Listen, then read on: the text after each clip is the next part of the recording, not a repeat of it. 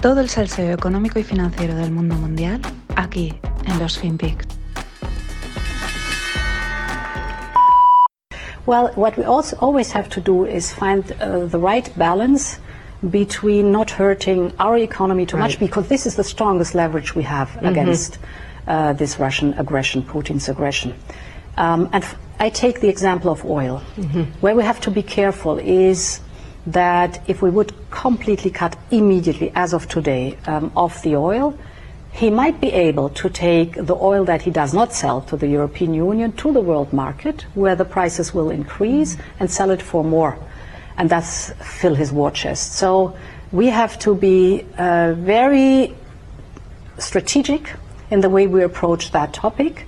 And um, therefore, it is also so important that we convene the rest of the world to really make sure that we that we deplete his war chest. So a full embargo embargo would really be years away. Over time, over time, what we do is get rid of the overall dependency of Russian fossil fuel. all through Hola, no financieros. Strategic. Strategic, dice eh, Úrsula von der Leyen. Europa Strategic. El chiste, el chiste se cuenta solo. Aquí la tenéis en una entrevista y diciendo una cosa súper interesante, ¿no? Dice, si no le compramos el petróleo a Putin, él puede coger y irse a otro sitio a venderlo y por lo tanto lo puede vender a un precio mayor, subiendo los precios, ¿no? Y sacar más beneficio. Así que mejor se lo compramos nosotros y no le dejamos que saque más tajada. Impresionante. Literalmente impresionante. Úrsula, espectacular. Ni Cathy Wood, ni ningún. O sea, espectacular. Creo. Mira que hemos visto acrobacias argumentales. eh, las suelo comentar cuando las encuentro. Pero esta me parece que está en el top. O sea. Si no fue. Es, es que es el clásico, ¿no? Si los otros lo harían peor, ¿no? Que muchas veces dicen los políticos, pues oye, lo estáis haciendo mal, ya, ya, pero es que si estuviesen los otros lo harían peor, ¿no? Es, es muy parecido, es. No, no, es que si no le estuviésemos nosotros comprando el petróleo a Putin, este se estaría forrando vendiéndolo en otro mercado. Lo cual es bastante absurdo, porque si coge y ese petróleo lo saca al mercado e inunda el mercado, pues normalmente el precio debería caer, ¿no? Mientras que si lo tienes ahí eh, controlado, vendido a una persona, a un, a un grupo, digamos, mano a mano, pues hay un cierto control del precio, que te lo pueden meter al alza, ¿no? Pero. Pero es que, joder, es que es, es acojonante, ¿no? Estamos haciendo una labor humanitaria al final. Es la Unión Europea con su strategic. eh, strategic. Claro, en este acto que, mm, tal y como vimos a Úrsula, parece casi, casi humanitario, ¿no? Parece uf, qué favor le estamos haciendo al mundo los europeos, o, mejor dicho, los europeos no, la Unión Europea ahora hace lo que les da la gana. Eh, claro, hay que seguir el papel de Alemania, que es la que manda en Europa y la que, bueno, pues mm, puede marcar un poco la pauta a seguir, ¿no? Por dónde pueden ir los tiros, aunque luego, pues estamos viendo que en esto de la energía, pues cada uno está haciendo las jugadas por y las que no nos enteramos y nos enteraremos, ¿no? Sobre todo viendo cómo está el rublo. Eh, veníamos de la semana pasada comentaba una rotura de las negociaciones con Qatar para el suministro de gas. Sin embargo, parece que hay acuerdo para que los árabes empiecen a suministrar gas a los teutones a partir del 2024. Pero como en cualquier acuerdo de este tipo, geopolítico, geoeconómico, geoestratégico, pues no faltan las curiosidades. Resulta que los envíos iniciales de gas llegarán desde Texas, a través de una subsidiaria que tienen los cataríes en el Golfo de México. Que, es que- es muy complicado todo esto. Al final es, es difícil. Lo mejor es explicar, decir, señores, aquí hay unas relaciones bilaterales siempre y cuando ganas por un lado pierdes por otro y no hay mucho más que hacer. Sí, le puedo, le puedo dar dinero aquí, pero me lo va a pasar por el otro lado. No me cuentes rollos, ¿no? Pero este es un ejemplo, ¿no? Le, llegas a un acuerdo con los cataríes y dices, vale, pues te enviamos el, el petróleo americano que lo tenemos allí. Vale, que es de su propiedad, pero al final es como americano. Estamos en un tema geopolítico. Muy complicado, muy, muy complicado. Y nos vamos con Rusia. Vladimir, Vladimir Putin informa que Rusia está lista para incrementar la exportación de fertilizantes y productos de agricultura en caso de que sean levantadas las sanciones. Aquí me parecen, aquí hay que destacar dos puntos importantes. El primero, que de hacerlo, de, de levantar esas sanciones, quitaría presión inflacionaria a los precios de los alimentos. Eh, las cosas están subiendo por muchas razones, ¿no? Problemas en la cadena logística, que, eh, problemas en la energía, que a su vez afectan pues, a la producción de una serie de fertilizantes, que a su vez afectan al precio de los alimentos. Contado así, rápido, eh, muy rápido y muy esquemático, ¿no? Entonces, si este, pues lo mismo, inunda, ¿no? O sea, inunda, vuelve a meter fertilizantes y productos de agricultura en el mercado, pues en teoría eso relajaría las tensiones sobre el precio de los alimentos. Ese es el punto bueno. Pero cuidado aquellos que estén invertidos en agricultura, fertilizantes y empresas relacionadas.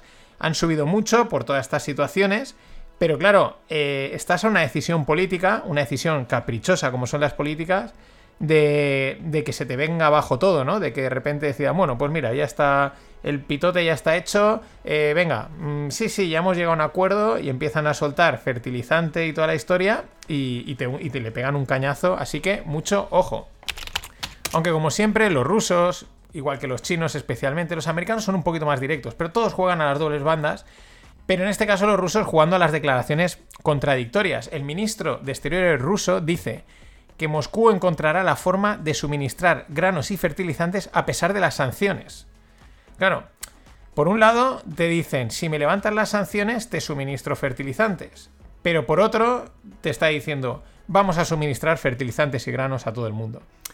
¿Qué es lo que yo veo aquí? Pues el punto, por un lado, evidentemente presionar, es lógico, pero tampoco quiero quedar como el causante de una subida de los precios de la comida y de sus consecuencias en la población, ¿no? No me echéis este muerto, eh, no me echéis la culpa de esta movida, ¿no? Y entonces dicen, no, nosotros vamos a, que esto llegue y a, a, todo el mundo.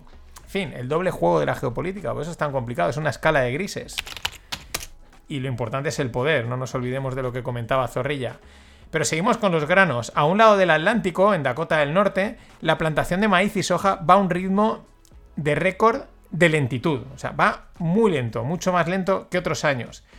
Eh, sin embargo, en este lado, en Ucrania, que ya sabemos que es el granero de, Europa, las exportaciones de granos están a un nivel de 1.663 millones de toneladas, eh, cuando el año pasado estaba a 2.800 millones. O sea, es decir, están también a la mitad. La cosa, esto es lógico, ¿no? Es esperable, aunque hayan intentado encontrar salida por los puertos del Mar del Norte y estas cosas, ¿no? Pero ahora viene un dato curioso. Gracias a, a, a Chaume Avellana, pero el dato es buenísimo. Extraído del Financial Times. La reducción del 50% en el grano utilizado para biocombustibles en Europa y Estados Unidos compensaría todas las exportaciones de grano perdidas en Ucrania. Es decir, eh, estamos enviando el grano a hacer biocombustible y dejamos que el precio de los alimentos suba. Mm, que me lo expliquen, que me lo expliquen. Este es, eh, una vez más, Europa juega a perder. Lo importante es lo bio, ¿no? Es lo biológico. A perder, solo tienes que elegir, Europa lo único que tiene que decir es dónde quiere perder más, ¿no? Porque puede decir perder menos, pero dice, no, no, dime dónde más pierdo, que es ahí donde yo apuesto. Y vamos con, pues, con las baterías eléctricas, siguiendo con el tema este medioambiental y eco-friendly y toda esta historia. Goldman Sachs dice que caerá el precio de tres metales clave, el níquel, el cobalto y el litio, concretamente.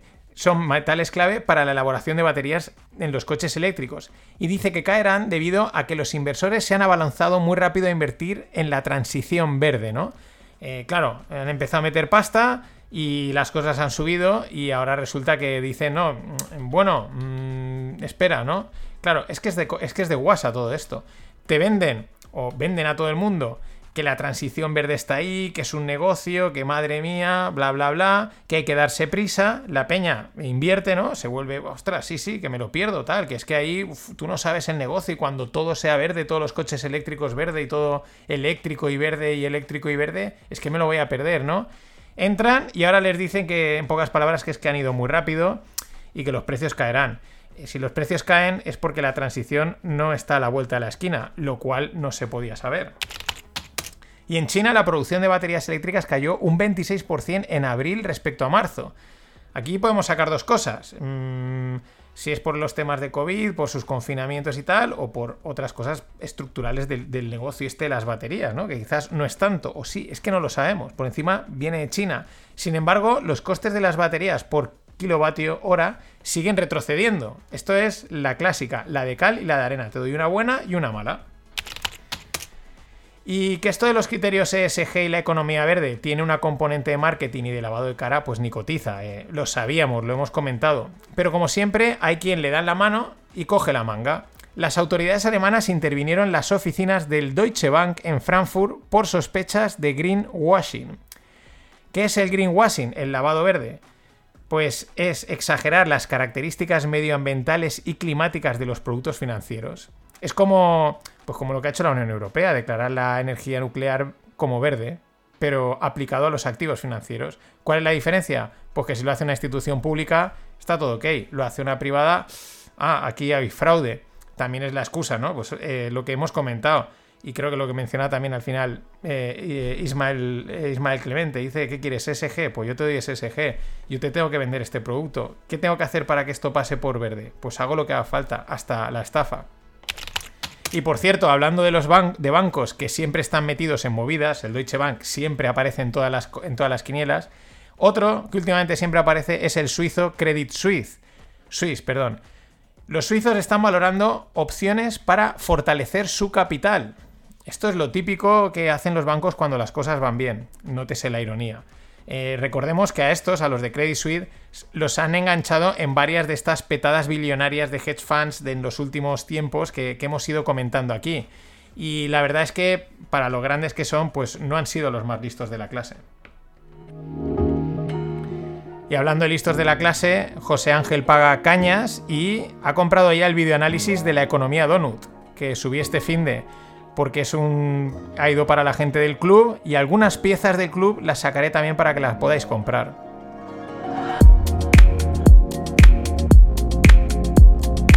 Nada, entráis en la newsletter o en las notas del episodio y ahí tenéis el enlace si queréis saber qué es esta historia de la economía Donut. Un saludo a José Ángel, que es, es de los más listos de la clase.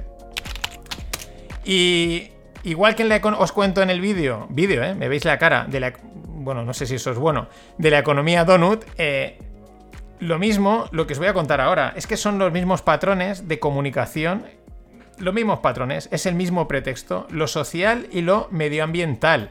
Eh, mensaje bonito y significado tenebroso. Sucede que las élites están siendo tan insistentes, es lo que me he dado cuenta, ya son tan insistentes y tan machaconas con esta historia que ya mucha gente empieza a pasar del escepticismo a la oposición. Escepticismo me refiero por, por los de mensajes que muchos decimos desde hace tiempo de ojo con esta gente que quieren controlar a la población, que esto tiene una parte oscura que no mola nada, ¿no?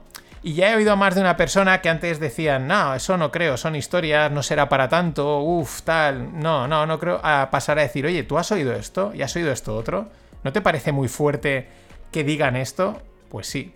Aquí os voy a dejaros un extracto de un tipo hablando en el World Economic Forum. We're developing through technology an ability for consumers to measure their own carbon footprint. What does that mean? That's where are they traveling? How are they traveling? What are they eating? What are they consuming on the platform? So, individual carbon footprint tracker. Mm. Stay tuned. We don't have it operational yet, but this is something that we're working on. We're mm, ¿eh? Ese sonidito de mmm, qué maravilla, qué bien suena esto, ¿no? Le suena a ellos. Eh, es, lo, es lo, lo, mismo.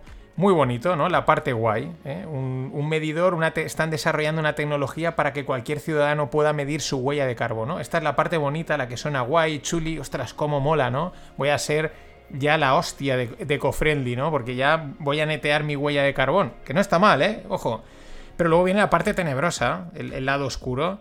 Eh, continúa diciendo que gracias a esa tecnología se puede saber dónde y cuándo has viajado, qué y dónde has comido. En fin, control absoluto. Y lo dicen, estamos desarrollando esto por un lado, es una pinza total. Por un lado tienes las CBDC, las Central Bank Digital Currencies, por otro lado este tipo de trackers, el pasaporte COVID y todo este tipo de historias que si no caes en una vas a caer en otra.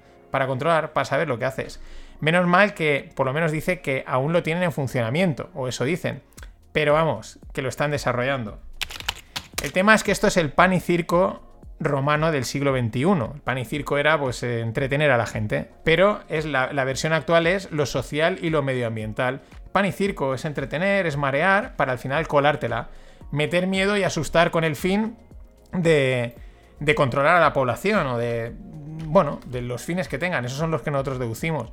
El problema es que eh, la sociedad está dispuesta a ceder lo que haga falta a cambio de seguridad. ¿Qué seguridad? Pues la que ellos te venden. A raíz de generar problemas, riesgos y cosas que igual pues no son tan peligrosas o no son tan reales o no son para tanto, ¿eh? como por ejemplo lo que veíamos del biocombustible, eh, te cuentan un rollo y luego resulta que la estás pagando por otro lado, ¿no? Pero a cambio de la seguridad, y os podéis fijar, la gente está dispuesta a ceder lo que haga falta. ¿Qué tenemos de nuestra parte? Por un lado el azar, que pues el azar es como es y muchas veces a este tipo de planes y historias eh, les juega una mala pasada y luego el sentido del humor, evidentemente. Sin el sentido del humor, sin la guasa no hacemos nada. Y si no escuchemos lo que decía la secretaria de Energía de los Estados Unidos el pasado diciembre, la, eh, la señorita Gronholm. Because first they don't, and apparently it's your fault for not leasing an electric car and some solar panels. Just listen to Energy Secretary Jennifer Granholm. And the future is electric.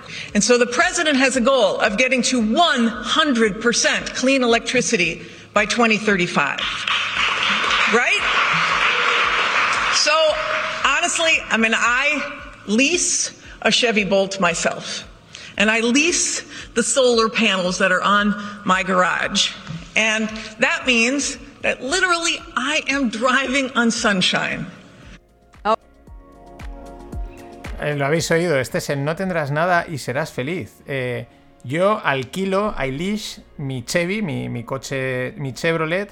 Yo alquilo los paneles solares que recargan mi coche y, y literalmente conduzco sobre el sol. I drive on sunshine. Qué maravilla, qué bonito es esto, ¿eh?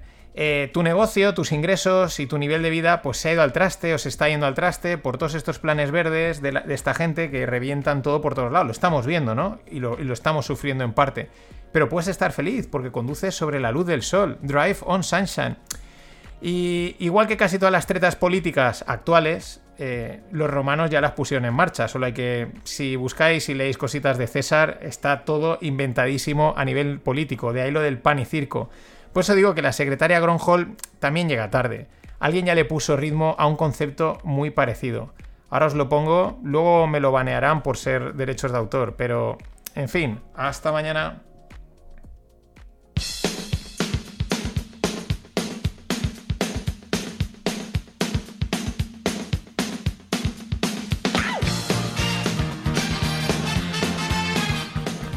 El Walking on Sunshine de Katrina and the Waves. Ya tenemos canción para el greenwashing.